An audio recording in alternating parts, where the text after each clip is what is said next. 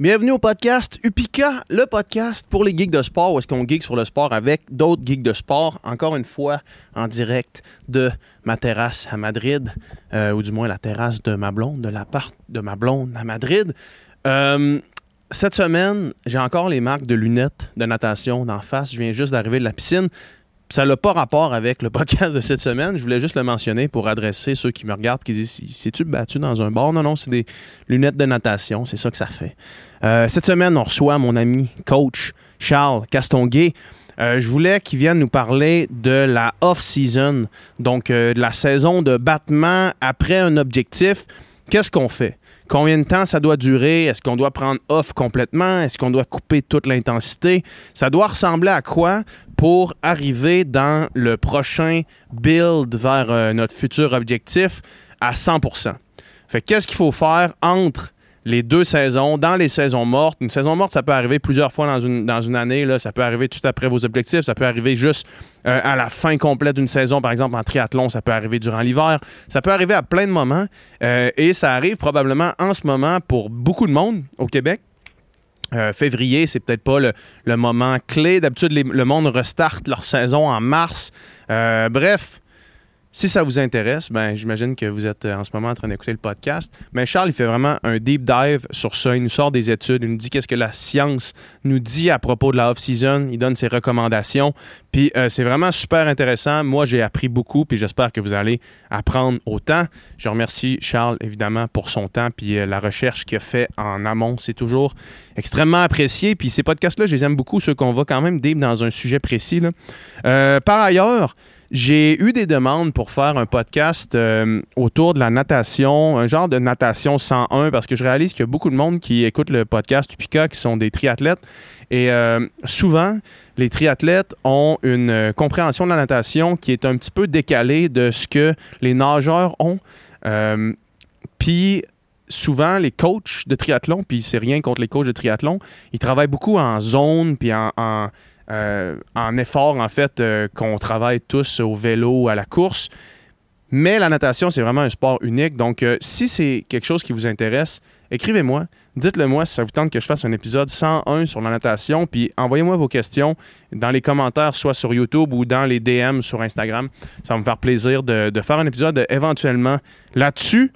Euh, le podcast est présenté par Upica. Vous le savez maintenant. Si vous écoutez le podcast, vous savez c'est quoi Upica, mais je le dis quand même s'il y a des nouveaux qui sont là. Upica, c'est ma compagnie. C'est une compagnie de suppléments de sport d'endurance. Donc, c'est spécifiquement pensé pour les athlètes d'endurance. On a deux produits pour l'instant, parce qu'il y en a d'autres qui s'en viennent le Upica Endurance, qui est le tout en un pour pendant vos efforts, et le Upica Récup, qui est spécifiquement pensé pour la récupération des athlètes d'endurance. Allez au upica.ca pour plus de détails et utilisez le code UPICA Podcast pour 10% sur votre première commande. Sans plus attendre, je vous laisse avec Charles Castonguay.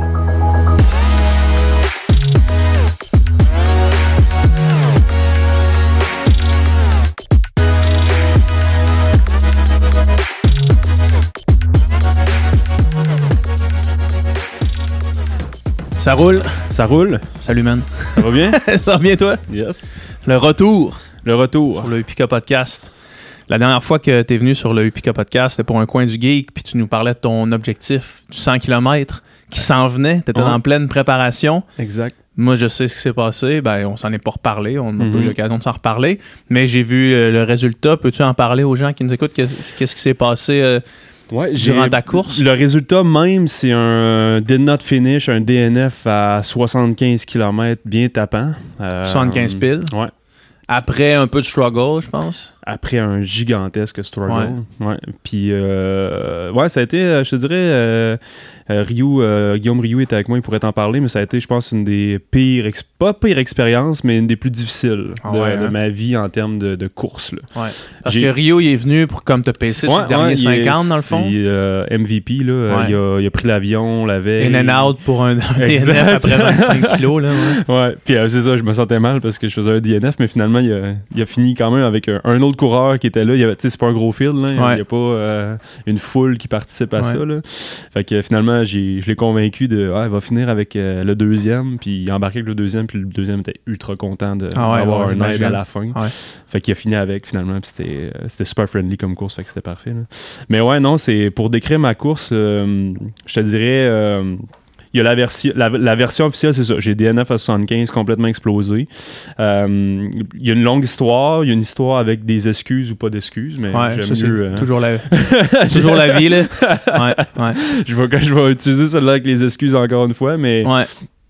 Euh, dans le fond, j'ai fait une super, un super build-up. J'ai j'ai Ouais. commencé avec ça. J'ai fait euh, un, gros, euh, un gros automne de volume, vraiment intense, des 160, 180 km répétés. Ouais, ceux qui te suivaient pouvaient voir les, les trainings, là, des, les longues sorties Ouais, du dimanche avec des exact. 50 kilos tempo, puis des affaires, là, des doubles, puis des affaires. Mais tu sais, je vais tout le temps en périodisation. J'ai pas fait euh, 12 semaines à 180. Ouais. Je suis pas ce genre-là, mais je build-upais tout le temps, mettons, ah, un 140, un 160, un 180, puis on redescend, puis on prend une récup, puis on recommence. Ou des, des blocs de 5 ou de 4 ou de 3 semaines.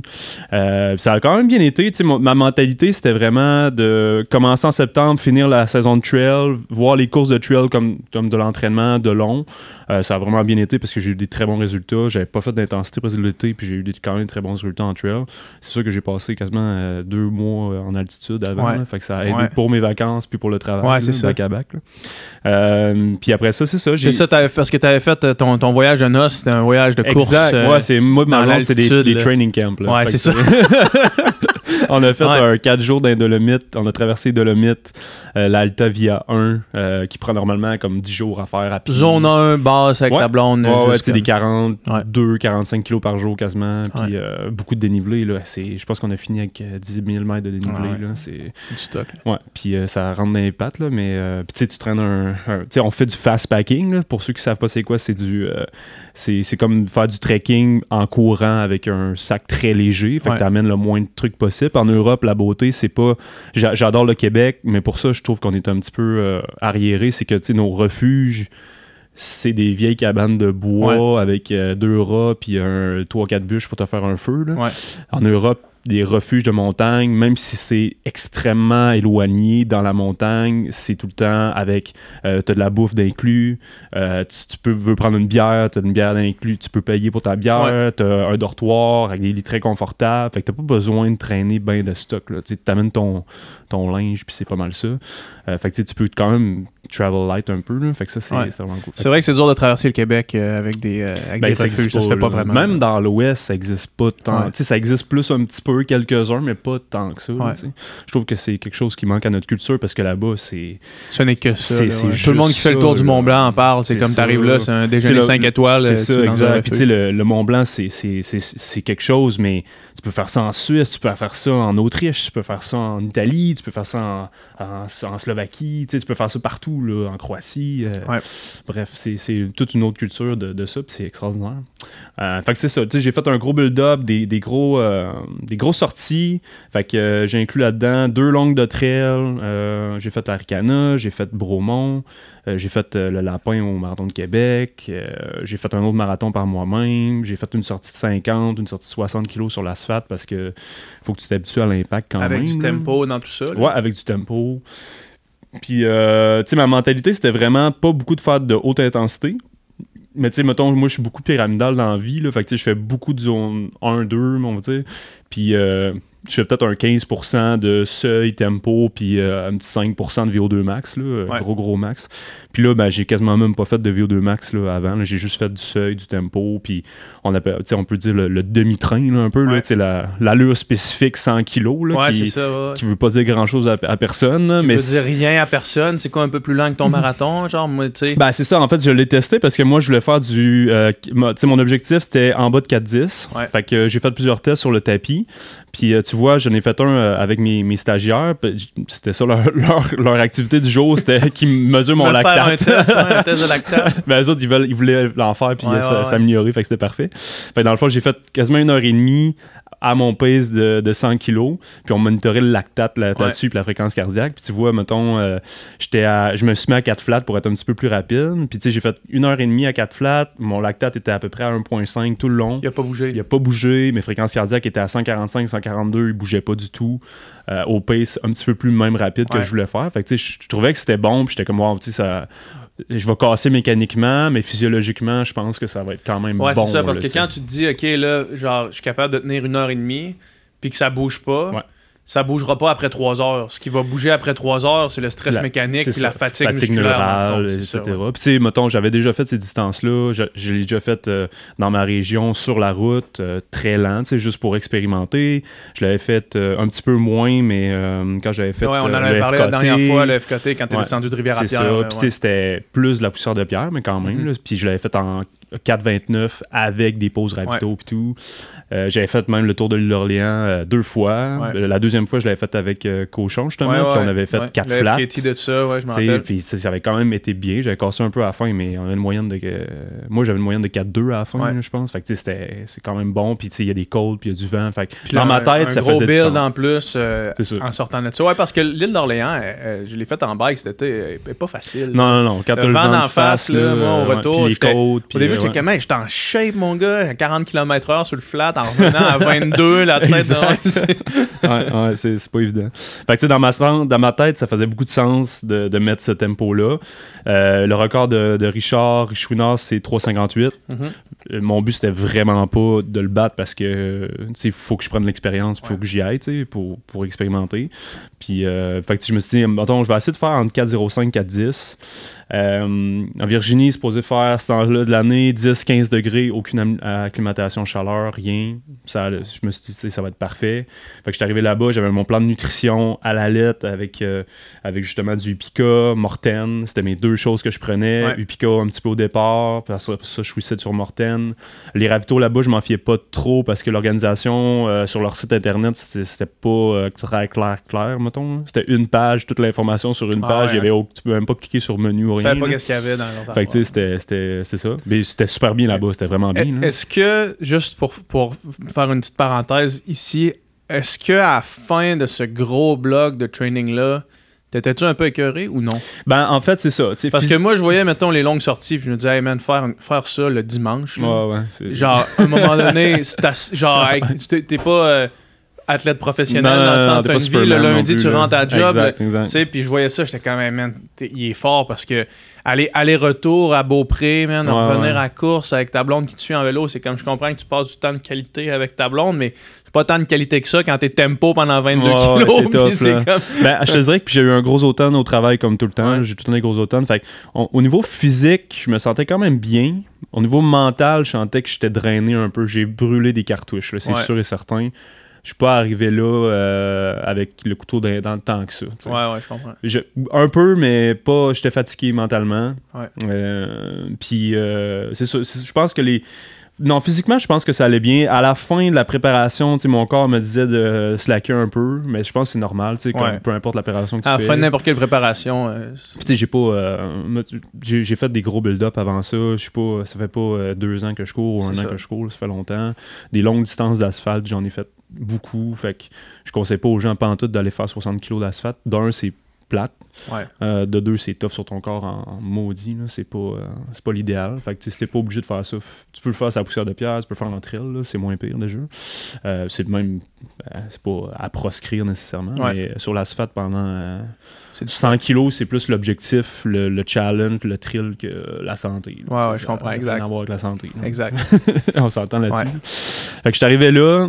euh, il faisait froid. Les deux, trois premiers jours qu'on était là, c'était parfait. On est allé là, moi et ma copine en premier. Euh, on avait nos manteaux d'hiver sur la plage. C'était. C'est comme l'automne là-bas. Finalement, il y a un front chaud qui est arrivé. Euh, journée de la course, 23 degrés. Euh, très humide, 100% d'humidité. En fait, c'était comme de la, du brouillard, là, vraiment intense. Fait que, euh, tu sais, mais j'ai même pas pensé euh, à ajuster ma stratégie. J'ai comme fait fuck off, on y va. Puis tu sais, ça m'a même pas traversé l'esprit, en fait. Là. Ah, mais par rapport à la température? Ouais, hein? par rapport à la température. Tu sais, moi, j'arrive de c'est 5 degrés ici, puis je m'en vais là-bas. Les 2-3 premiers jours, fait 10. La journée de la course fait 23. Fait que je suis comme... Mais ça m'a même pas traversé l'esprit que ça pouvait être un problème. Mhm. Surtout au niveau de l'humidité. C'était pas tant la chaleur que l'humidité que, que vraiment rentrait dedans. C'était abominable en fait. Puis là, je m'en suis rendu compte pendant puis après. Là, mais... Puis bref, je commence la course. euh, ça va quand même assez bien. Les 3-4 premiers kilos, euh, je suis trempé, trempé, trempé en avant. J'étais soak wet. J'aurais Ouais. pu tordre mon gilet déjà. Euh, je, je fais la première boucle, la première boucle très rapidement. Là, je croise le monde qui, qui, euh, qui finissent, qui commencent déjà à enlever leur chandail, puis qui sont déjà comme en sueur. Je suis comme, ah. Puis on dirait que je le sentais pas tant que ça. Fait que là, je continue. Euh, j'étais sur mon pace, j'étais à 4,05. Euh, ça va quand même assez bien jusqu'à 35-37. Euh, ma blonde me va passer, elle a dit, tu sais, t'avais le visage un petit peu drainé Long, là, déjà. ouais. Euh, vers 40 kilos, commence à avoir mal au cœur, commence à avoir euh, une petite crampe, j'arrête aux toilettes. Euh, J'avais un petit peu la chiasse, malheureusement. Ouais, ouais. je repars. Euh, je passe marathon en 2h51, 30, 30, 45 à peu près. Ça va quand même euh, encore correct. Tu sais, je sens qu'il y a, une- y a une- Il y a une quelque petite- chose, y a une ouais. petite chose qui se passe, mais c'est pas si pire. Euh, les, le- les gels commencent à moins rentrer, le Morton, depuis, euh, je te dirais, le kilomètre 25, 30. C'est ben, c'est- c'est- c'est plus difficile à avaler. Je, je le fais pareil. C'est de bonheur même pour que ça commence à, donner mal au cœur. Ouais, c'était là, c'est, c'est ça le problème en fait. Puis là, à partir de 43, j'ai eu des frissons, mais frissons physiologiques, là. Genre qui traversent le corps. Ouais. là. Puis moi, c'est beaucoup, je le sens dans mes bras puis dans mes quads. Ouais. Puis ça, ça veut dire comme soit que tu ralentis ou soit que c'est le mur bientôt là, Ouais, ouais, si tu fais pas quelque chose là. Puis j'ai décidé de rien faire, j'ai décidé de parce De que voir si t'es capable de power through. là. ouais, tu vas euh, revenir, mais là il te reste 57 km Ouais. sur l'asphalte là. Puis c'est des boucles de 12.5. Ouais, quand les le frissons là. pognent, tu sais que t'es dans le mal. Moi, ça m'est arrivé une fois au, au marathon d'Ottawa. Comme... Ouais. Ça m'est arrivé en entraînement là, souvent. Là. Tu sais, mettons, quand je nageais, ça m'arrivait fréquemment de pogner ce mur-là de frissons puis de faire, hey, là, je suis cassé complètement. Marathon d'Ottawa, ça m'est arrivé, il me restait 2 kilos. Ouais. Ah, Tu sais, quand la pensée de genre, la seule chose que mon corps me dit en ce moment, c'est marche. Ouais, C'est arrête, genre. Ouais, c'est ça, c'est exact. d'arrêter complètement. Puis là, il me restait 2 kilos. Fait que là, j'ai. J'étais sur un pace de 3,58, mais j'ai fini 4,30, 4,30. puis ça te- Mhm. Ça te Ouais. scrape un, PB, là, mettons. Mais moi, c'est exactement ce que j'ai. Exactement ce que tu viens Mais de il te reste décrire. 55 kilos. Marche, marche, marche. Il me Ouais. reste 55 kilos. Ah, ouais, c'est ça. Ça, c'est. Ton ça corps, tous les là. signaux de ton corps te crient d'arrêter puis de Ouais, marcher, puis là, t'es comme, ah. Puis tu sais, normalement, à 45, je suis pas supposé me sentir de même. Tu sais, J'ai fait les entraînements, ça, ça va bien. Je pense que c'est quand même. Corrige-moi si je me trompe, mais j'ai l'impression que ce feeling-là précis là, de frisson, je, je sais exactement de quoi Mhm. tu parles, j'ai l'impression que c'est vraiment lié à des coups de chaleur. Ben, peu- Déshydratation, ouais, déshydratation. chaleur, Moi, j'ai l'impression que c'est vraiment ça. Je pense pas qu'il faisait assez chaud pour dire que j'ai fait un coup de chaleur, mais c'était certainement la, la déshydratation. là, parce que, tu sais, j'ai pris, à ce moment-là, j'ai commencé, j'ai fait là, faut que tu fasses de quoi? Fait que j'ai pris une grosse gorgée de Gatorade au ravito. Puis, le, le- le- puis c'est bizarre comment que je le décris, mais le Gatorade goûtait salé dans ma tête. Tellement que. Les signaux en- sont déconnectés J'étais en complètement. craving d'hydratation puis Ouais. de sel. Ouais. J'ai pris le, le Gatorade, j'ai fait, voyons, il est salé le Gatorade. Puis j'ai cette pensée-là qui, me- qui me revient quand je pense. C'est pas normal, là, du Gatorade, Ah, ça non, les- pas le sel pantoute. Non, non, non, les signaux sont fait que j'avais genre, complètement. ouais, fait que là, j'ai j'ai essayé de m'hydrater le plus possible. Ça a été une, une extrême. J'ai jamais euh, strugglé comme ça, physiquement puis mentalement, du kilomètre 45 à 62,5 à peu près. là. Ça a été là. euh, Pendant 20 kilos de, Ouais, de le- struggle ultime. le- Tu sais, j'ai fait des niaiseries, là. J'ai fait des, des backyards euh, Ouais. jusqu'à 30 230 kilos. J'ai fait euh, des, des 100 miles rapides Ouais. euh, en trail. Euh, mais ça, là, ce, ce bloc de 20 kilos-là, j'ai jamais souffert de même Ah dans ma ouais, vie, hein? je pense. là, ouais. J'étais tellement rendu... J'avais mal physiquement, mais je, je voulais tellement pas arrêter. Puis je me trouvais tellement en poche. Puis je me, je me, j'étais fâché contre Genre, moi. hey, j'ai déjà fait 60. Genre, puis là, je suis avant. j'ai- En entraînement, j'ai fait un 60 qui a bien passé. Puis là, je suis à 45, Ouais. puis ça, ça, avance. man- plus. ça marche pas. Là. Tu Ouais. sais, Je, je me, j'étais, je me, je traitais tout. ouais. J'étais en tabarnak. Ah, Je me traitais de tous les noms possibles. Puis quand la spirale comme ça, à part, man, la spirale est partie. je, je me suis, j'avais une piètre estime de moi à ce moment-là, là, pendant au moins 20 kilos. Là. Ouais. Hey, c'est- c'était, c'était atroce. Puis tu sais, je- Guillaume, il, était, il a commencé avec moi à 50. Esti, Puis sais, lui, Lui, il devait juste vouloir t'aider, mais il était là, man, sois pas aussi dur avec toi, sois pas aussi dur avec toi. Puis tu sais, des fois, je le verbalisais, là. Je disais, là, sais, que je me trouvais poche, puis que j'étais de la merde, puis que j'étais pas Ouais. bon. Puis, tu sais, Aïe, j'étais- ouais, fâché parce que ça avait pas de sens. Là. Ouais. C'était comme. Ça, ça pouvait pas se passer comme ça dans ma tête, là, mais c'était ça qui se passait. Fait que, un moment donné, il faut que tu l'acceptes. C'est le sport, là. Fait que, tu sais, ça a été des périodes de colère. euh, puis là, un moment donné, j'ai tombé un peu plus dans l'acceptation, que ça se passerait pas. Fait qu'à partir de. Un moment donné, j'ai dit à Guillaume, à 58, 57, j'ai arrêté de marcher.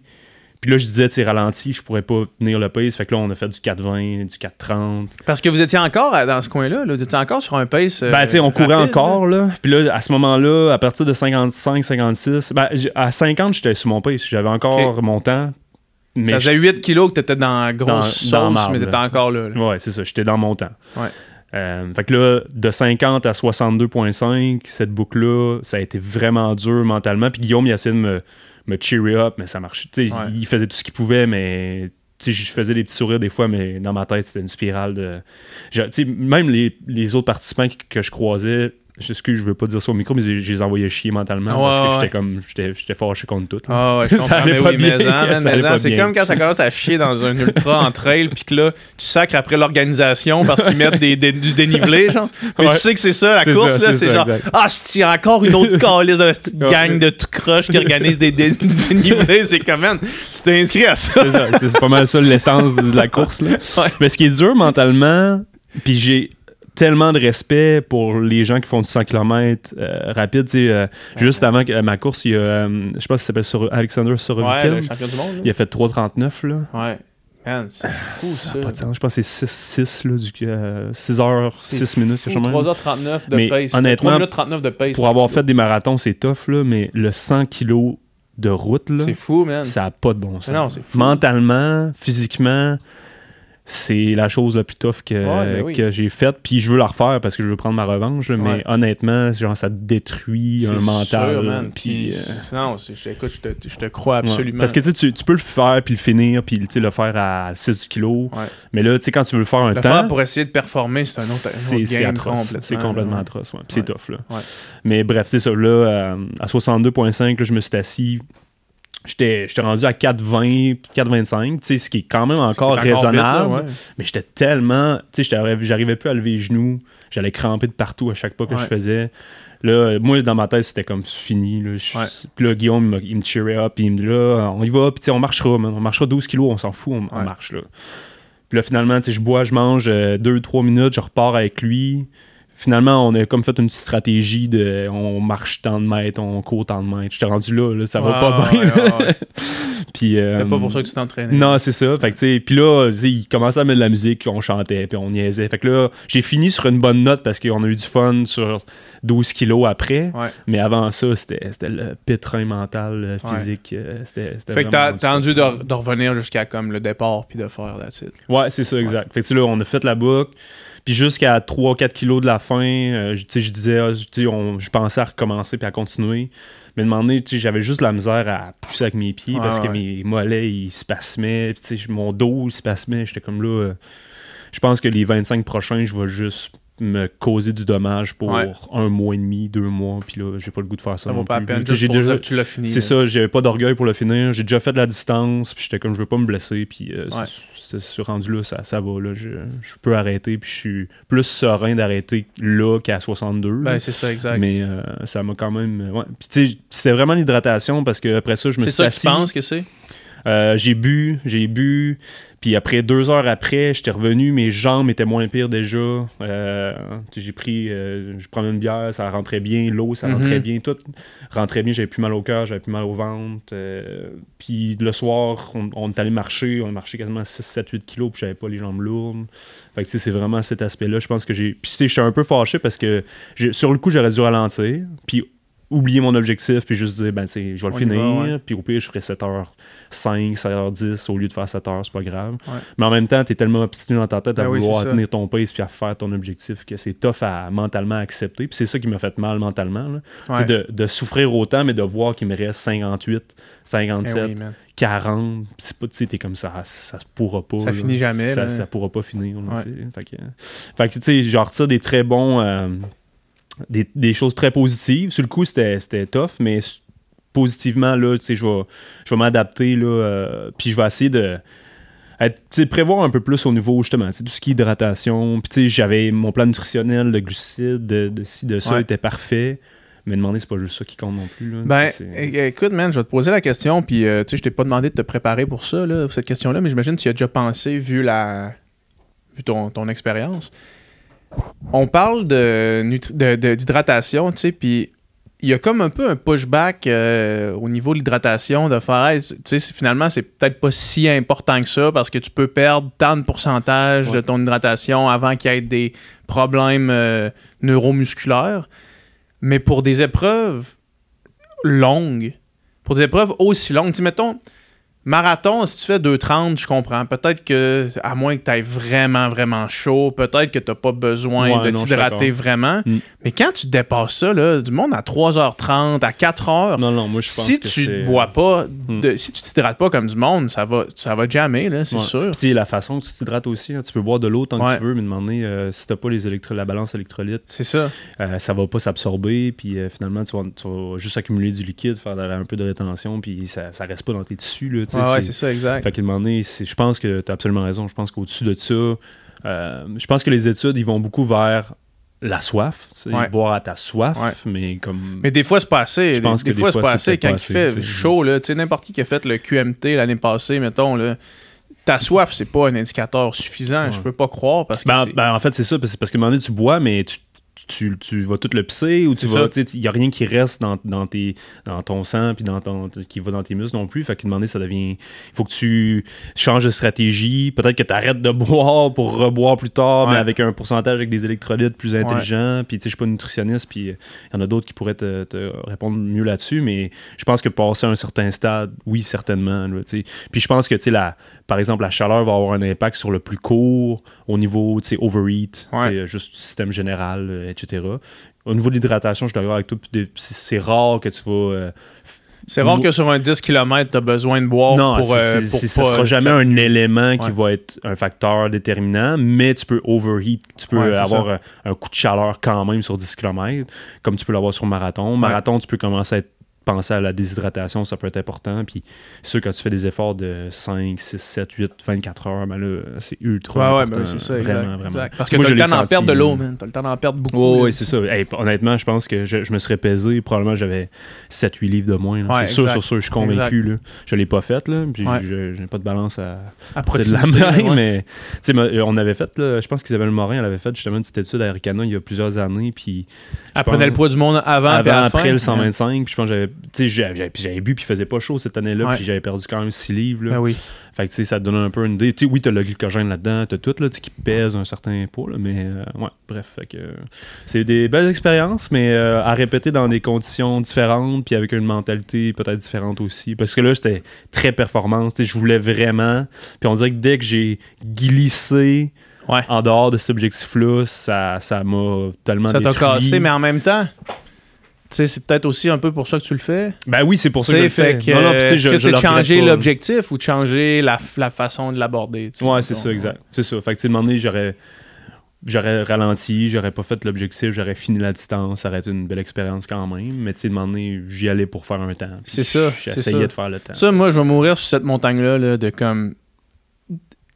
Ça- moi, je, je- puis là, je, je l'applique à moi, puis c'est pas tout le monde qui a les mêmes objectifs, mais moi, finir pour finir, ça m'intéresse Ouais, pas. c'est Genre, tu sais, tu mets du temps en entraînement, tu t'entraînes fort, puis quand une mauvaise journée, ça arrive, là, tu sais, puis se, se pousser à ne plus Mhm. aimer l'expérience juste pour pouvoir dire que t'as franchi la ligne d'arrivée, moi, Ouais. ça m'intéresse pas. Ben, tu sais, je pense que ça peut être bien si c'est ta première expérience, que tu veux juste réaliser la c'est distance. ça, exact. Ça, oui, ça, tout à fait. Si ton Exact. objectif, c'est ça, sauf que si ton Puis objectif. même encore là, tu sais, demander si tu hypothèques ta santé pour ça, Ouais. euh, puis que tu sens que tu vas te blesser, que tu sais, demander, c'est honorable d'arrêter aussi, là. C'est pas. euh, Non, exact. As-tu vu la vidéo du dernier finisher de l'UTMB cette année?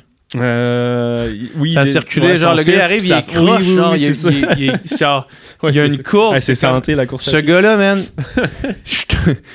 probablement que ça a été le rêve de sa vie de franchir la ligne d'arrivée de l'UTMB au point où est-ce qu'il est prêt à sacrifier beaucoup d'années, probablement, là, tu sais, plus que six mois de sa vie, là, probablement Ouais. sacrifier un bon deux, trois ans de, Ouais. de vie, là, de longévité pour franchir la ligne d'arrivée, man. C'est, horrible comment Ouais, il se tient. non, là. là, il était, ouais, il était magané. Il était vraiment magané. Ouais. Ouais. Il avait l'air genre d'avoir vraiment un- genre une courbure dans la colonne vertébrale ou comme un genre de poumon euh, perforé, là. Ça a pas l'air bon, là. Wow, mais ouais, c'est- faut, faut rester, il faut faire des niaiseries, mais je pense qu'il faut rester euh, raisonnable. Des fois, quand tu sens que tu vas, c'est, bien beau faire 25 km de plus, mais si ça te prend 6 mois de plus récupérer pour ça, ben, ça Non, vraiment non, c'est ça, exact. Euh, moi, je je veux, je veux quand même que, essayer de finir le plus possible mes courses. Là. Je suis pas dans l'équipe de, de, fini- de jamais finir, Ouais. là, mais euh, ouais, c'est ça. Je pense que des fois, il faut que tu sois une balance. Puis, comme je te disais, je pense que j'étais fatigué mentalement. Fait que je, je- je pense que j'ai eu la gear mentale parce que j'ai quand même persévéré longtemps, mais je, je sais pas. Je pense que Ouais. euh, était peut-être pas à son meilleur non plus cette journée-là.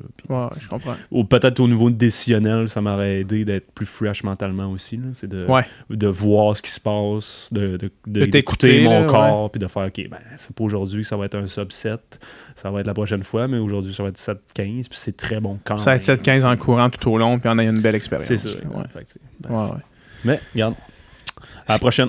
Exact, exact. Puis ce qui nous amène, en fait, euh, à- je voulais qu'on discute de ça. Je voulais qu'on fasse un coin du geek, là, Ouais. qu'on étire un peu, là, mais sur euh, la off-season, parce Yes. que là, c'est probablement la saison morte des gens qui font du, du sport d'endurance. Tu sais, Mhm. on voit, euh, si t'es sur Strava, puis tu suis tous les, les coureurs d'ultra, en ce moment, sont, sont en skimo. un peu partout en Europe, ils font du, du ski de randonnée. Là, tout le monde est comme tombé dans, en mode euh, cassure complète. Puis je voulais voir avec toi, c'était quoi euh, les recommandations, les choses à faire Mhm. pour les gens d'endurance qui veulent pas perdre leur fitness, mais qu'en même temps ils veulent euh, changer le mal de place. C'est quoi qu'il faut faire, c'est quoi qu'il faudrait faire. Ouais. Fait que écoute, je te, je te lance la, la balle. Ben, en fait, c'est ça. Là, euh, j'ai, j'ai, euh, j'ai été voir, je me suis amusé un peu pour aller voir dans la littérature s'il y avait des choses intéressantes. Il n'y a pas énormément de données là-dessus, Ouais. honnêtement. C'est, c'est quelque chose que les gens étudient pas beaucoup. Ils aiment bien tout ce qui est performance, mais tout ce qui est repos, on dirait que c'est, c'est Ouais, moins, moins c'est moins étudié, ben, en fait, le off-season, si, si on définit ça un peu, en français, des fois, ils appellent ça aussi l'intersaison que, j'ai, euh, dans la littérature. Je savais pas. Euh, fait que c'est une, pa- une pause, un repos prolongé sur un plan sportif que tu bases normalement sur ta planification annuelle. Puis euh, on parle d'une pause, mais ça a beaucoup de bénéfices au niveau physique, bien sûr, mental, euh, sur surtout les blessures. Puis ça, mais par contre, ça peut engendrer certaines choses. Donc, ce qui est répertorié là, dans, dans les données que j'ai réussi à, à les retirer, les effets, on va dire néfastes entre guillemets, parce qu'il y a beaucoup d'autres bénéfices. Ça serait que bon, la composition por- corporelle va changer parce Ouais. que tu changes tes habitudes de vie, euh, diminution de la VO2 max, euh, certainement, euh, puissance aérobie qui va diminuer aussi, performance sur, j'ai regardé plus sur des sports d'équipe, tu sais, il y, en a beaucoup le saut en hauteur, puis le- au niveau musculation, tu sais, les ARM, les répétitions maximales diminuées, performance en sprint qui diminuée aussi sur des courtes distances. Puis, euh, ben, c'est sûr, parce que demander t'arrêtes de t'entraîner, tu fais une espèce de désentraînement. Donc, Mhm. tu as toutes ces choses-là qui vont être oc- oc- occasionnées par ça, puis c'est normal. Au niveau de la composition corporelle, ben, tu sais, les études, ils associent ça beaucoup au changement du mode de vie, justement, euh, lié euh, à la off-season, donc le comportement alimentaire et la baisse du niveau d'activité physique. Souvent, ce qui arrive, c'est qu'on va euh, pas nécessairement... Ça prend un certain temps à notre mental et notre corps à s'ajuster à notre nouvelle dépense énergétique qui Ouais. est moindre, mais on va quand même continuer On va garder l'appétit qu'on avait. Là, un petit peu plus. Fait que, ça va C'est ce qu'il y a l'espèce de bump des gens qui prennent leur retraite. Là. Souvent, il y a comme ouais. une couple de mois où est-ce qu'il y a un débalancement euh, Ouais. corporel à cause de ça. là. Ouais, puis il y en a qui s'en permettent plus, ils vont aller prendre aussi. plus de bière avec leur chum, vont manger plus de burgers, plus de poutine, puis c'est bon, OK, ça va peut-être affecter un petit peu ta composition por- corporelle, mais tu sais les bénéfices que ça peut t'apporter au niveau mental aussi, euh, de décrocher, faire plus de social, ça c'est pas négligeable aussi, il faut Ouais. l'inclure, faudrait parler à un psychologue là-dessus, mais c'est c'est quand même euh, à, ne, à ne pas euh, à ne pas sous-estimer. Euh, justement, ça va faire une diminution du VO2 max. et là, on, on- on mentionne dans les études, et ça, je trouvais ça drôle, que continuer à entraîner le VO2 max va engendrer moins de perte de VO2 max. Ce qui ça fait du sens si je le vois ça comme fait ça. quand même du sens. Mais à mais quelle vitesse est-ce que le VO2 max peut, se, peut diminuer? ben, j'en, j'en ai des, des, des études Parce que, mettons, là, je moi, te dire des je- chiffres. je te donne l'exemple.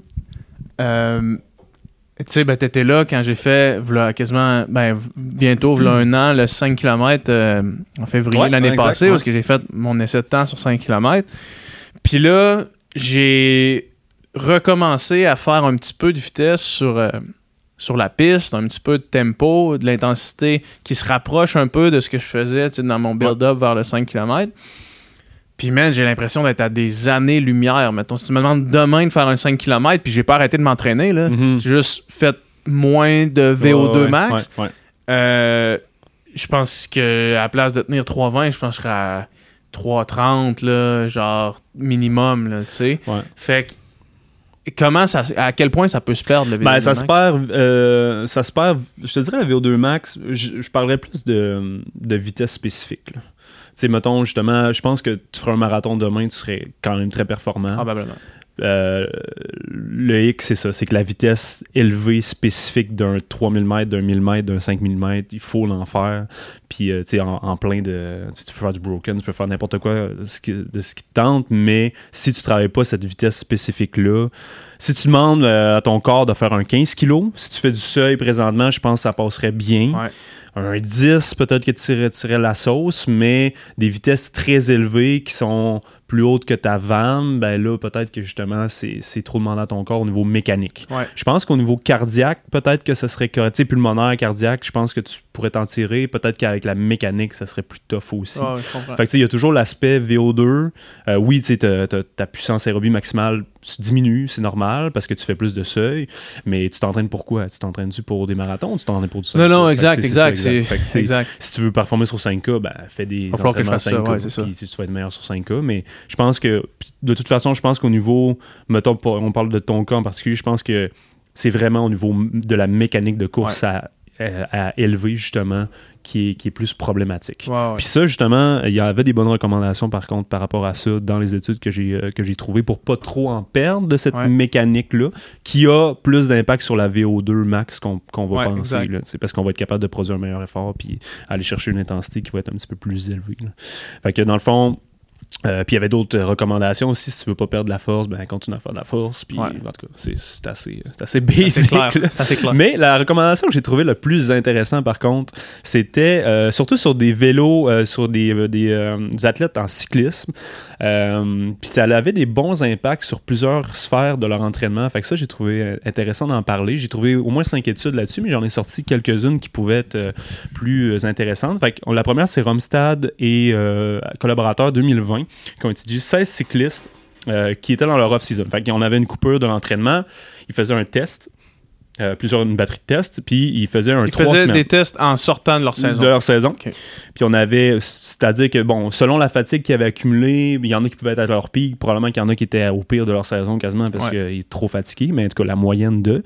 Et trois semaines plus tard, on faisait un retest. Puis ça, c'était leur off-season. Dans le fond, le protocole, c'était une imposition de, soi- de 60% de diminution de leur moyenne annuelle de volume. Donc, si j'avais, euh, si je prends en course à pied, par exemple, 100 km par semaine, ça veut dire que je tombe à 40 km Ouais. par semaine, euh, qu'on va faire euh, il faisait, je pense, du 4 à, 4 à 5 séances par semaine, des très courtes durées. Et à ça, ils intégraient euh, une, dans une des sorties de zone 1, euh, qui appelle ça de la zone 1 ou de la zone 2, euh, parce que ça dépend de ton système de zone, là, mais on va dire euh, le vert là, ou Ouais, le easy. là. ouais. Il, il incluait des séances de sprint répétées. Fait qu'on parlait de, dans une des études, dans celle-là, on parle de euh, trois fois 30 secondes avec des bons repos. On va parler de, du, du 4 pour 1, fait qu'on va parler de 2 minutes de repos, que tu répètes sur trois séries. Fait que 9 fois de 30 secondes avec des longs repos. Ouais. Euh, pour un des groupes, le groupe contrôle, puis tu avais un autre groupe qui ne fait pas ça du tout, il fait juste la zone 1. Puis dans les, les batteries de test, on avait euh, pour les cyclistes, ben justement la performance sur 30 secondes. On avait une performance sur un effort de 20 minutes, fait qu'ils faisaient comme une espèce de, de test de FTP. On avait euh, VO2 max, mesure du VO2 max, euh, et puissance à 4 millimoles, soit environ seuil pour la majorité des gens, des êtres humains de cette terre.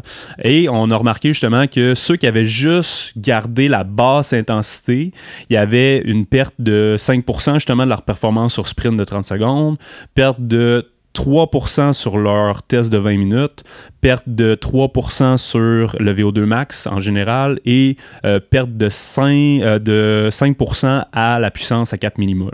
Tandis- Après trois semaines. après trois semaines. C'est pas énorme, mais c'est quand même. C'est considérable. C'est considérable pour un sportif de très haut niveau, Ouais. on va dire. là. Et ceux qui avaient maintenu euh, le sprint, ben évidemment, la, la- la- la- pas la grosse surprise, là, parce que c'est vraiment évident, mais la performance sur 30 secondes s'est améliorée de 5%. Ah ouais. Ce qui est vraiment bien parce que probablement que vu que la charge est beaucoup moins élevée, Ils sont moins fatigués quand ils arrivent le au test. neural il est moins fatigué puis tu sais du 30 secondes si t'es pas fresh sais, au niveau euh, du cerveau puis euh, neuroconnexion Ouais. neuromusculaire euh, bonne chance pour produire des bonnes euh, intensités fait que ça c'est vraiment bon il y a une grosse amélioration il y a une amélioration quand même de 2% sur le, FTP, le test de 20 minutes Ouais. ce qui est quand même bien Lié probablement à la même chose du fait qu'il y a moins de charge puis que c'est moins. exactement mais c'est le groupe de sprint ça fait que l'autre garde quand même. Ouais, l'autre, euh, il avait pas, il avait pas gardé les sprints, puis il avait perdu euh, 3%. Puis eux autres, ils gagnent 3, Les autres, ils gagnent, ils gagnent 2%. Puis il y en a dans ce groupe-là que c'était 7%. Ah ouais, fait que c'est un- c'est quand même, un, énorme. gros, là. un, gros, un gros gap quand même. Puis ça, ben, je pense qu'on on parlait d'efficacité mécanique. Fait que le groupe de sprint qui fait euh, du RPM plus haut, juste développer des watts plus élevés, ben, sont déjà un petit peu acclimatés à repousser plus de watts. Donc dans le test, ça va être un, un Ouais. meilleur engagement. Puis c'est pas, c'est une séance par semaine. C'est- Ils ont fait trois séances de Ouais. 9 fois 30 secondes, ce qui est quand même pas euh, une Ce qui est pas grosse, beaucoup, là. une grosse implication. VO2 max, amélioration de 2% en moyenne, ce qui est euh, quand même surprenant. Et euh, puissance à 4 millimol, ils ont autant perdu que le groupe. Ça, il n'y avait pas de différence. Fait que, il y a quand même une, une, une bonne, une bonne, euh, un bon avantage à garder une fois par semaine des petites stimulations. Puis on parle de sprint, mais tu sais, ça peut être 90% de ta vitesse max. Ouais. C'est pas obligé d'être à, à bloc. Fait que, en course à pied, on pourrait penser justement euh, de diminuer beaucoup le volume, mais une fois par semaine, aller faire des strides en côte. de ça, là, ouais. Un 10, un 15, un 30 secondes que je vais aller justement sprinter des côtes euh, 6 à 10 fois pour maintenir tes acquis. là. Ben, en fait, pas maintenir tes acquis, mais en moins en perdre possible. Puis même Ouais. cette étude-là disait que ça, ça en faisait gagner, justement. là. Fait que c'est Ouais. quand même assez intéressant. C'est fou ça. Puis est-ce Mm. que tu penses que cette, euh, cette idée-là de in- insérer de l'intensité une fois par semaine, ça peut être fait dans d'autres sports? Puis Euh, le, oui, transfert, oui. le transfert devrait va sûrement être moins grand Moins parce grand, que biomécaniquement, euh, t'es pas là. Sauf que dans tout ce qui est euh, zone d'effort, VO2, puis peut-être même FTP, dans cette zone-là, mettons, ton zone, ton zone de threshold, là, si Mhm. tu fais ça dans un autre sport, ça peut faire aussi? Ouais, moi je pense que je, je pense comme tu dis que le, le pourcentage va peut-être être moins élevé, mais je pense que tu vas quand même avoir un maintien ou Ouais. un gain qui va être plus euh, substantiel que si tu le fais pas du tout en fait. Ouais. Je pense que oui, absolument. Je, suis- je suis d'accord avec toi. Je pense que tu sais, je sais que toi tu fais beaucoup de, de vélo puis de course à pied, fait que je pense que si t'en fais sur vélo puis pas en course, je pense qu'en course tu vas quand même avoir euh, parce que tu sais t'as la oui, t'as, tu sais, mettons, t'as tout ce qui est articulaire, l'impact à la course, mais tu as quand même la vitesse de contraction Ouais. que t'amènes quand tu fais du RPM à 100, à 110, 120, que quand même ça demande des contractions rapides, relâchement, contraction, relâchement. Fait que je pense que ce transfert-là peut se faire. Puis c'est plus au niveau comme articulaire, des fois que ça va être plus difficile euh, le transfert à faire. Mais je pense qu'au niveau des contractions musculaires, ça peut être intéressant. euh, bon, tu reproduis pas la charge excentrique, euh, Ouais, par exemple, d'un- d'une course, là, mais pareil, je pense que le muscle qui. Fait que d'intégrer de l'intensité, même dans ta off-season, Ouais, ben c'est ça que je dis. game changer. c'est puis je te parle pas d'aller faire des séances de VO2 là, parce que euh, moi je suis le premier là, après mon sang euh, j'ai pris 10 jours à rien Ouais. foutre parce que j'en avais le ras-le-bol Ouais, ouais, ben oui. mais euh, tu sais de- justement tu sais quand on recommence ben une fois par semaine je sais pas si ton off il dure 4 semaines peu importe ben on- une fois par semaine tu vas faire 6 jusqu'à 10 fois 15 20 30 secondes en côte avec des longs repos puis ça va te permettre quand tu vas reprendre ton programme d'entraînement ben ton pace je sais pas 10 kilos l'année passée il va peut-être te paraître un petit peu plus facile déjà que si t'avais euh, rien rien fait de tout ça puis t'avais juste fait de la petite zone 1 dans, dans plein Ouais. de sports mais tu n'avais fait un peu Ouais. quand même là. Fait que- puis il y a le même résultat justement sur une autre étude euh, un peu plus récente euh, de Taylor collaborateur que eux ils mesuraient ça c'était quand même intéressant parce qu'il y avait un trois semaines il y avait ils mesuraient après la off season il y avait un trois semaines euh, où ils faisaient justement ces- ce protocole là puis six semaines plus tard. Fait que neuf semaines, il mesurait un autre. Fait qu'il faisait pas un retest tout de suite, il faisait avec une un, reconditionnement normal. Un retour, là. C'est un retour de six semaines normal. Puis justement, il y avait des performances sur le 20 minutes de, avec Sprint, le protocole avec Sprint.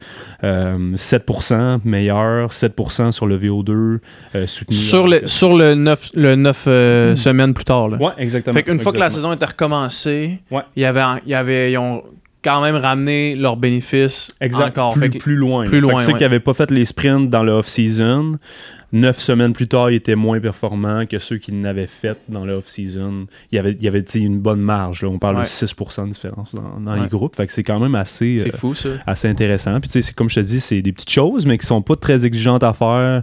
Euh, puis que ça t'apporte quand même des bons résultats. Par contre, c'est ça, tout ce qui est VO2, c'est un petit peu, il y a moins de, résultats, mais tout ce qui est, euh, euh, on, parlait de performance sur 20, 20 minutes, ce qui va chercher une certaine partie du VO2. eux, ils parlent de, du VO2 soutenu durant le test, mais ils parlent pas du VO2 max. Fait qu'ils vont parler de la quantité de VO2 que, que tu avais durant ton effort, un temps de 20 minutes, mais pas nécessairement ton VO2 max. fait que le VO2 max serait un petit peu moins changé, mais le VO2 soutenu dans les tests serait meilleur, mhm. Ce qui est un petit peu différent.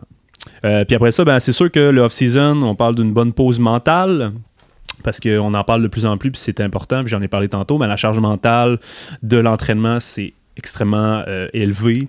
On est tous, euh, à, part quelques exceptions, euh, on a toute une job, on a vous avez une famille, peu importe. Fait que ça, ça, ça demande une, charge mentale qui est assez élevée. Fait que j'en ai sorti une, juste pour vous faire un petit recap de ça. C'est quand même assez intéressant. on parle de c'est Russell et collaborateur 2021. Qui faisait des études, qui fait beaucoup d'études d'ailleurs, lui, sur le, les netballeuses. Tu connais ça, le netball? Non, c'est quoi du netball? c'est, euh, j'ai été voir parce que j'étais comme. Ouais, c'est qu'est-ce que c'est du netball? C'est, euh, c'est comme un panier de basketball, mais avec un. Oui, juste un, anneau. Ouais, avec un, un, ballon de volleyball. Ouais, ok. mais il n'y a, pas de, a pas de backboard. Non, c'est ça. C'est juste je pense un anneau. c'est tout le monde le même anneau, je pense. je suis pas sûr, mais euh, s'il y a des netballers qui écoutent, euh, vous m'en parlerez, mais en tout cas.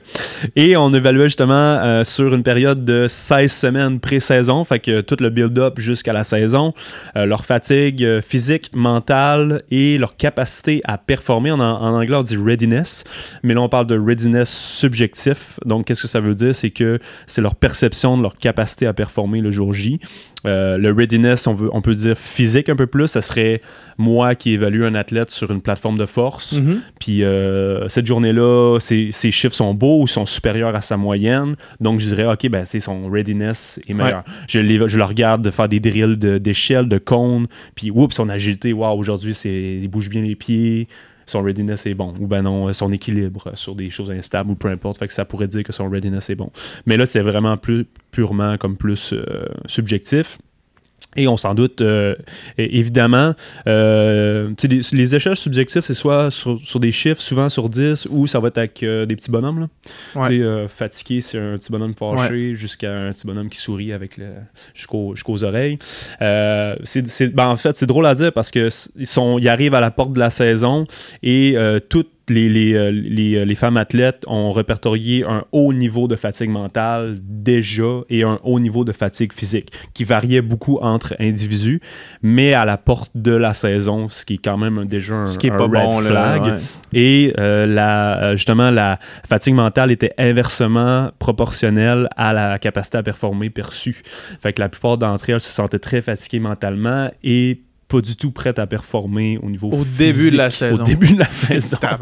fait que là c'est le netball ça, ça, go hard pendant les fait que là je parle de, au début de la saison mais tu sais si tu fais une corrélation avec la fin de la saison le off season a cette importance là tu sais de, de, diminuer cette, cette charge mentale là cette fatigue mentale là euh, pour ne pas créer de surcharge mentale, puis justement, tu sais, d'avoir un, niveau de, stimulation mentale ultra élevé durant toute l'année, puis de jamais prendre de pause, puis de recommencer un autre bloc qui va t'amener à probablement, euh, tu sais, surménage, euh, fatigue. on parle beaucoup de fatigue physique, de surentraînement, mais surentraînement au niveau de la tête aussi, ben, c'est ça important. C'est très important.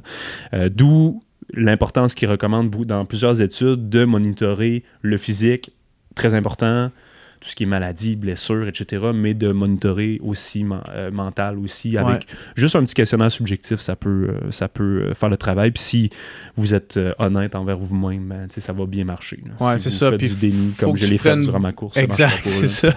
Il faut que tu prennes aussi ces études-là. Je me rappelle à amener euh, Philippe Richard, tu sais, qui? Mm-hmm. Il travaille avec le, le, le, patin de vitesse aussi, je ouais, pense. Il travaillait, ouais, il travaillait plus. Puis lui, il avait fait, pendant sa maîtrise, si je me trompe pas, il était avec nous autres euh, au Rougeur Natation. Il, nous suivait, il était notre préparateur physique. Puis il nous avait fait remplir un questionnaire pendant un camp d'entraînement. Puis il fallait.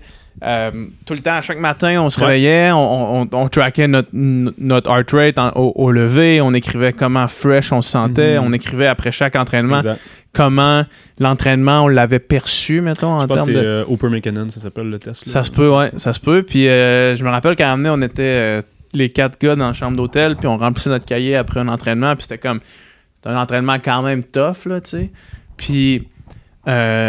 on avait eu, je ne me rappelle plus pourquoi on savait, Geneviève avec qui on nageait, Geneviève Quentin, ceux, qui, la connaissent, la connaissent, qui écoutent le podcast, mais elle a, elle marquait rarement plus que 6 sur 10, mettons. Puis je me rappelle, on était avec Adam qui était dans la chambre, puis lui, après l'entraînement, il a mis, il, a mis 10 sur son cahier. Puis là, Bruno, un autre gars avec qui on est, on fait Hey man, tu sais que 10, c'est genre comme euh, euh, délire mortel, quasiment. Là. Puis, ah non, c'est ça, c'est détresse totale. Genre. Puis là, il fait Ah, oh, mais j'étais en détresse. puis là, je me suis dit, OK, fait que lui, lui pour lui, 10, aujourd'hui, il était en détresse. Genre, ça aurait pas pu être pire que ça. que Geneviève, là, tout le training camp, c'était genre des 6, des 5. Mhm. c'était genre, hey man, j'étais en détresse ultime. évidemment qu'une échelle comme ça, c'est vraiment variable selon les gens, j'imagine. Oui, oui, absolument. Mais, si tu le tracks sur l'effort. Exact, c'est ça. Mais si tu le tracks sur une longue période de temps, toi envers toi-même, mais c'est là que tu réussis à suivre l'athlète. Exact. Fait que, sur un test, je te ferais passer un test là, puis tu me mettrais 6, ça n'aurait pas tant de valeur. Mais si je l'ai sur 6 mois, ça a plus de valeur. exact. Ça peut te. Puis il y a des bonnes corrélations, justement, là, euh, avec aussi les taux de blessure. Fait que ceux qui codent des euh, c'est une autre étude que j'ai sortie que, que j'ai sous les yeux, puis ils codent vraiment toute la saison, leur fatigue mentale, leur readiness, justement leur capacité à performer, puis le taux de blessure, puis il y a une corrélation. Il y a une corrélation entre les gens qui eux-mêmes évaluent qu'ils sont brûlés, puis les blessures. Les blessures puis leur capacité à performer. Quand tu te sens pas prêt à performer, tu vas sur le terrain, tu as plus de chances de te blesser aussi, tu es moins confiant. Il y a tout cet aspect-là au niveau aussi des blessures. Fait l'off-season, euh, récupération mentale, mais là, on parle de blessures justement, de ces récupérations. Des petits bobos aussi, les, les, petites choses qui traînent. C'est important de les, euh, les, euh, les, guérir à ce moment-là. Juste, juste avant de tomber dans ça, le tu sais, mettons, suivre un athlète, si tu un coach, suis ton athlète, tu lui demandes, tu lui fais des check-ups de temps en temps. Les gens qui écoutent le podcast, puis moi, on n'a pas de coach, là, dans le sens où euh, on est un peu euh, notre propre coach, ou si on a un coach, il nous fait des programmes, mais il n'est pas là avec nous autres après chaque entraînement nous demander comment tu te sens, tu sais. Comment on fait pour tracker ça nous-mêmes? Ben, en fait, il y a plusieurs questions que tu pourrais. Il y en a que c'est des, des, questionnaires de 10, 15, 20 questions. Euh, tu essaies de, rendre ça le plus simple possible. pour ma part, je trouve que c'est trop, puis moi, 5 questions, ça, ça, ça me va. Euh, dans les dernières versions euh, euh, subjectives qu'on fait un peu plus, là, il y a les cinq questions, c'est niveau motivationnel. Tu codes sur 5 en fait. ton, ton, red ton, ton, red flag, c'est 3 un peu. Là, Dans le sens que si tu descends ta moyenne de tes 5 questions en bas de 3, ben, pour ça, les questions, ben, dans le coach, il faut qu'il fasse OK, ben, ça va-tu? Ouais. Fait que je pense qu'il y a un niveau motivationnel, stress, anxiété, côté sur 5, 5 étant, 1 étant, 5 étant très, très bon. En fait, j'ai pas d'anxiété, 1 étant la pire. Euh, après ça, on a le sommeil, qualité du sommeil perçu, récupération, on va dire. Euh, on a la, la, qualité de la récupération physique. Comment tu te sens au niveau physique, si brûlé, pas brûlé, au niveau musculaire, t'es-tu raqué, tu l'es pas. Puis le dernier, euh, ça va paraître bizarre, mais c'était la couleur de l'urine. Ah ouais, hein? Ouais ta couleur de l'urine, 1, c'est typique orange. Ça va pas bien. Puis 5, ben, tout est clair, tout est beau. Puis, euh, Fait que ça, c'est la seule affaire qui est pas vraiment subjective, dans le fond. Ouais, exactement. Mais tu sais, ça te donne un bon état de ta, ton hydratation, puis euh, qu'est-ce qui se passe un peu dans ton corps. Ouais, parce que n'importe qui qui se réveille puis qui pisse jaune complètement, tu sais que t'es pas fresh à ce moment-là. Ton readiness est peut-être pas, peut pas idéal. ouais. Fait que de faire ça, tu sais, parce qu'on parle beaucoup des, euh, des Oura Ring ou des Whoop, là, tu sais, mais de le faire subjectivement, envers soi-même sur une longue période de temps, ben, ça permet de savoir ton entraînement en est où. Puis dans ce qui nous concerne aujourd'hui, si tu tracks ça aussi pendant la off-season, tu sais quand la off-season a fini ou, ou est prête à finir. Exactement. Si tu arrives au bout de la off-season, t'es encore brûlé, t'as pas fait de, Exactement. fait de quoi que si chier. tu cotes des 2, des 1 euh, dans ton état physique, ton état mental encore, ben, tu peut-être que ça te prend plus de temps à récupérer que tu penses. Plus de Puis- temps ou que t'as fait quelque chose qu'il fallait pas que tu fasses. Exactement. tu t'en peut-être as trop peur d'en perdre, fait que là, t'as as trop fait dans as trop off-season. fait. ouais. Ouais. Parce que, tu sais, quand tu commences une saison, normalement, après ton off-season, tu es supposé vouloir euh, faire ton entraînement puis que ça te Ouais. tente. Là. Tu. Ça me tente d'aller courir, ça me tente de faire les intervalles. Si tu, si tu y vas à reculons déjà, parce que justement, tu en as trop fait ou déjà, puis tout, ben il y a peut-être un petit signe que, oups, il y a des choses à modifier l'année prochaine. Ou là, Ou là, c'est le temps. là. Avant de sauter, là. C'est pas deux, ouais. trois semaines dans ta planif qui vont faire la, la différence au bout du Ouais. compte si tu fais tout croche après. Là. Fait que, euh, oui, euh, absolument. Puis des fois, tu t'en rends même pas compte, mettons. Moi, je vais donner un exemple de quand euh, mon année que je rentrais au cégep, c'était les Jeux du Canada en 2009. Puis c'était. Les Jeux du Canada, ils, ils faisaient que je manquais les deux premières semaines de cégep, genre, Mhm. ou la première semaine, ou en tout cas. Parce que c'était vraiment tard. Il Fait que ma saison, j'avais passé à travers l'été au complet en entraînement, tout seul. euh, avec, avec mon coach parce que j'étais le seul qui faisait les Jeux du Québec, puis que là, euh, les Jeux du Canada, excuse-moi, puis que ça me tentait vraiment d'y aller. J'arrive aux Jeux du Canada, super compétition, de mes meilleurs avis encore. Mais quand je reviens de là, je suis bien trop craqué, man. Je fais Chris, je viens de faire la meilleure compétition euh, de ma vie. La saison pour les autres a recommencé deux jours après. J'étais embarqué avec tout le monde dans la piscine. Ouais. Flash forward à la fin de cette saison-là, busté complètement, Busté, ça me tentait plus d'être là. man. Les trois derniers mois, Ouais. j'étais sur le pilote automatique à me faire chier à tous les entraînements parce que j'étais trop craqué. J'avais pas écouté. Ça m'aurait pris. Il aurait, il aurait fallu avoir un repos forcé quasiment. Là, il aurait fallu que quelqu'un me l'impose, évidemment. Euh, C'était pas dans les us et coutumes d'imposer du repos à ce moment-là. là. Mais, euh, mais tu sais, des fois, des fois, si je m'étais écouté, si j'avais rempli ce questionnaire-là, de faire Hey, là, la motivation est à 5, mais man, euh, je suis pété à 1, là, Ouais, tu sais. Ouais. J'aurais sûrement réalisé quelque chose. Exactement, exactement. Fait que c'est- comme c'est toujours. Puis moi, je, je, je, c'est pas, je dis pas à personne de pas mettre de roaring puis tu sais, de, Ouais. de faire les HRV, je pense que c'est très bien, mais d'avoir une, une- une espèce de donnée subjective, je pense que c'est très important aussi. Puis il y a plein d'auteurs qui utilisent le subjectif, puis Ouais. que ça marche très bien aussi. Fait qu'il faut, faut jamais mettre ça de côté. Puis euh, le roaring, il va pas te dire euh, le, le sourire ou, euh, ou Non, c'est ça. ou peu importe. Là, tu sais, il va te donner Exact. Il va te donner les stats vraiment cartésiennes de comment tu te sens, mais euh, si tu as envie de tirer devant un bus. C'est euh. ça, c'est ça. C'est peut-être pas, Ouais. pas idéal. là. Bref. là. Fait que pour euh, niveau blessure, On parlait des blessures Ouais. un peu. Euh, ben, comme je te disais tantôt dans l'étude que j'avais sortie, là, euh, la dernière, ben, il y avait une corrélation directe justement avec l'état de fatigue mentale, le- le- la capacité à performer perçue. Même, je dirais, je- c'est pas marqué dans l'étude, mais je dirais au niveau physique aussi que moi, je peux expérimenter là, dans, ma pratique. Puis le niveau des blessures. Euh, donc, l'off-season va permettre de régénérer, de permettre au corps de se régénérer. Je pense que un, esprit sain dans un corps sain est, est l'inverse. Euh, par contre, c'est là que ça peut devenir un petit peu touchy et intéressant. Moi, ce que j'ai remarqué beaucoup avec les athlètes avec qui je travaille, euh, c'est que euh, le off-season, parfois, va engendrer des blessures aussi, dans le sens que euh, la reprise est trop rapide après, la Après, off-season. Puis le build-up se fait trop rapidement. Euh, donc, c'est pas le off-season qui a engendré la blessure, mais le maintien en off-season pour certaines personnes Mhm. devrait peut-être être un petit peu plus élevé qu'on pense. Peu importe si tu es un coureur, ben, c'est peut-être de faire d'autres choses, mais garder quand même trois fois 20 minutes dans ta semaine Ouais. De, de course à pied juste pour continuer à stimuler les articulations, tes tendons, pour pas que tu arrives, ton coach te planifie, première séance, c'est un 5 km continu, puis t'as- ça fait deux semaines que tu pas couru, puis là tu vas le faire. Oups, ah, ok, tendon d'Achille, coach, euh, ça marche pas. Ouais. Ben, justement, c'est de garder ce mini stress mécanique-là légèrement pendant ton mois, tes deux semaines, tes trois semaines, c'est ultra important. Puis de faire du cross-training, c'est ultra important pour la tête aussi, puis pour les articulations, pour les blessures, mais de maintenir l'activité spécifique, que ce soit même 10% total, Ouais. tu sais, 20%, c'est quand même assez important aussi. Euh, parce que moi, ça, ça a vraiment arrivé souvent que j'ai vu des bobos sortir. Quelqu'un qui faisait une coupure complète, Ouais, exact. qui l'a fait sa reprise, puis automatiquement, ou il se blesse. quasiment. ouais. Exactement. C'est beaucoup, justement, c'est tendon. C'est beaucoup tendineux, musculaire souvent, mais Ouais. puis c'est ça. Faut, faut faire attention avec cette. C'est, un art un peu là, de, de bien le faire, mais quand même, de, de garder en tête un peu de spécificité, ça, c'est mieux que, que rien du tout. là, Ouais. Puis euh, de en faire un peu et c'est, c'est faut arrêter. Je pense que c'est obligatoire de s'imposer un repos, que ce soit trois jours complets, Ouais. parfait. Euh, Une coupure complète. Là. ouais. Ça peut aller une jusqu'à jusqu'à combien de temps Moi, je pense qu'une 10 jours même euh, pour 10 les jours de coupure complète à ne rien faire. C'est ça. Puis il y en a que ça peut aller jusqu'à deux semaines si ton mental il, est- il est- il est pas là non plus. Mais de moment donné, euh, tu sais, dans ta off-season, faut pas que ça soit un mois de coupure complète. Là, ça, ça marchera pas. Fait qu'il faut continuer des activités sportives externes, euh, du cross-training comme on appelle. Si tu fais de la course, fais du vélo, fais du ski. Si tu fais du ski, ben fais de la course, du vélo, Ouais. peu importe ce que tu aimes, l'escalade. euh, et- mais va pas en faire trop parce que là, tu vas occasionner d'autres blessures aussi. les Ouais, ouais, c'est que ça, exact. c'est vraiment un, bon- un bel amalgame de tout qu'il faut, faut bien, euh, bien conserver. Mais tu sais, bon, c'est ça. Une coupure d'environ, je te dirais, une dizaine de jours. Tu sais, 3 à 10 jours, puis après ça, tu sais, reprendre tranquillement.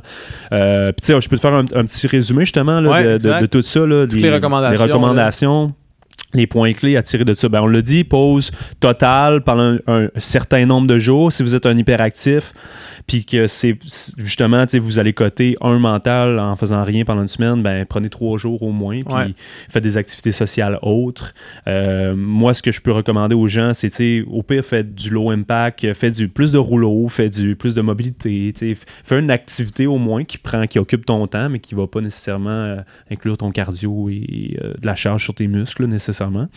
Ensuite, dans les études, là, on parle d'une diminution minimale de euh, 30% du volume total moyen de l'année. Que si tu fais 100 km de course par semaine, tu descends au moins à 70. Ça, c'est un minimum. C'est pas une grosse coupure. Ouais. Mais idéalement, dans la majorité de ce que j'ai vu, c'était 60 à 65% Ce qui Fait plus de sens quand même. Exactement. Fait que si tu fais 100, tu tombes à 35-40 kilos par semaine Ouais. après ton petit moment off, ce qui fait vraiment comme bien du sens. Ouais, parce que quand tu le divises comme ça, tu fais OK, euh, un, mettons que tu fais 100, ça veut dire que tu tombes à 3 fois 12 kilos dans une semaine, c'est 3 heures de course puis 3 jogs. Là. Ouais, c'est ça, exactement. Fait que, euh, après ça, on parle d'un minimum en termes de durée totale de 2 à 6 semaines. 6 semaines, c'est quand même long, mais s'il y en a qui nécessitent ça, euh, c'est bien aussi, il n'y a pas de problème. Mais minimalement, minimalement 2 semaines euh, de ça. Deux, ça m'apparaît pas beaucoup. C'est pas beaucoup. C'est pas beaucoup. c'est pas beaucoup. Ouais. Fait que, euh, tu sais, moi, en général, c'est 3 semaines. Parce que à deux semaines, t'as pas le temps de remettre tes blessures, t'as pas non, le temps. là, ça, exact. Moi, moi, moi, personnellement, c'est un, un trois semaines. Je fais comme une semaine off, une semaine reprise cross-training, une semaine encore reprise un petit peu plus cross-training, mais euh, comme je disais, tu sais, avec euh, des 20 minutes par-ci par-là. Comme cette semaine, c'était ma troisième semaine, entre guillemets, presque. Puis là, tu, tu le fais combien de fois, ça? Euh, Une fois dans l'année? Euh, oui, oui, exactement. Ça, dé- une fois ben, ça, dé- ça dépend de tes saisons. Je veux Ouais, dire, tu ça. peux pas te permettre d'avoir, pour un athlète de haut niveau, par exemple, il peut pas se permettre d'avoir deux fois six semaines de off Non. par année. Ça marche pas. Parce Mais que trois semaines, deux fois trois semaines. deux c'est fois trois semaines, ça plus pourrait, ça faisable, pourrait là, le faire. Puis ça dépend des compétitions principales. Ouais. mettons, euh, en athlétisme, ils ont souvent des blocs de compétitions différents. Ben, ils peuvent se le permettre un peu plus, d'avoir plus de off là. là. Euh, par exemple, pour un skieur de fond, que la compé- les compétitions sont concentrées de décembre fin novembre jusqu'à mars, ben tu peux pas prendre trois Non, non, semaines c'est ça, off exact. dans le milieu de la saison, Ouais. ça marche pas. Fait que Ouais. leur off est en avril, puis c'est 4-5 semaines en avril qui prennent, même des fois 6, mais Ouais. 2-3 semaines mollo, après ça ils reprennent par eux-mêmes, puis on exige qu'ils fassent, euh, par exemple sur le centre national, on, on, il va leur dire, bah tu fais 6 heures par semaine, 8 heures par semaine, euh, les deux dernières de- du off, puis après ça on reprend avec l'équipe pour du 10 comprends. heures par semaine, mettons. Fait que euh, beaucoup de zone 1. Fait que dans le, le off-season, ben, je dis beaucoup. Euh, si tu fais 40 kilos par semaine, c'est de la zone 1. Mais justement, inclure peut-être des petites séances de sprint répétées, comme on parlait. Les études que j'ai sorties, justement, y allaient de jusqu'à 10 fois 30 secondes, mais avec des longs repos. Ça permettrait d'avoir des. euh, tu sais, maintenir le, stress mécanique. Ça, justement, on parlait de tes articulations, mais peut-être justement aller chercher certains gains aussi au niveau de la performance quand tu vas revenir. Puis c'est pas une implication mentale qui est très élevée, puis au niveau physique non plus. C'est sûr que je te recommande pas de le faire à 100% pour les premières fois, peut-être à 80%, Ouais. 90%, mais tu sais, des petites accels, les strides qu'on appelle en course à pied. Euh, puis de justement varier, inclure des activités zone 1, mais de d'autres styles euh, sportifs qui vont inclure de l'aérobie quand même. Euh, ensuite, au niveau musculation, personnellement, ça c'est aucune étude parce que j'ai pas rien trouvé là-dessus. Personne euh, semble intéressé par Mhm. ça. Mais dans l'off-season, je trouve que c'est un bon moment pour reprendre la musculation un peu plus tôt que les autres activités. Fait que si tu fais, par exemple, un 4 semaines off, Mais peut-être euh, la deux, t'as as pris deux semaines vraiment mollo, ben peut-être dans la troisième semaine reprendre un peu plus la musculation, focuser sur des charges modérées puis de la qualité de mouvement. Fait que euh, si toi ton fun, c'est de pousser de la fonte, faire du 4RM de squat à bloc, C'est ben, peut-être pas ça le best. ben c'est ça, tu sais, fais du 10 répétitions, puis regarde-toi dans un miroir, regarde tes alignements de ton genou, regarde ton tronc s'il est bien placé, tes pieds, s'ils forcent trop, s'ils forcent pas assez, etc. Fait que vraiment axé sur ta qualité de mouvement durant cette période-là. Puis déjà, quand ça va recommencer, ben tu vas pouvoir mettre déjà un petit peu plus de charge, c'est logique aussi. Euh, inclure plus de séances justement de récupération dans les premiers temps. Fait que tu sais, si euh, tu tournes les pouces, tu sais pas quoi faire, ben fais du rouleau, fais, euh, va faire du yoga, du hot yoga, du yin yoga, de la mobilité un peu plus. Ça Mhm. va te permettre peut-être de guérir tes bobos un petit peu plus euh, rapidement, puis de décontracter un peu, faire une activité sans que ça soit sportif, euh, entre guillemets, euh, très intense.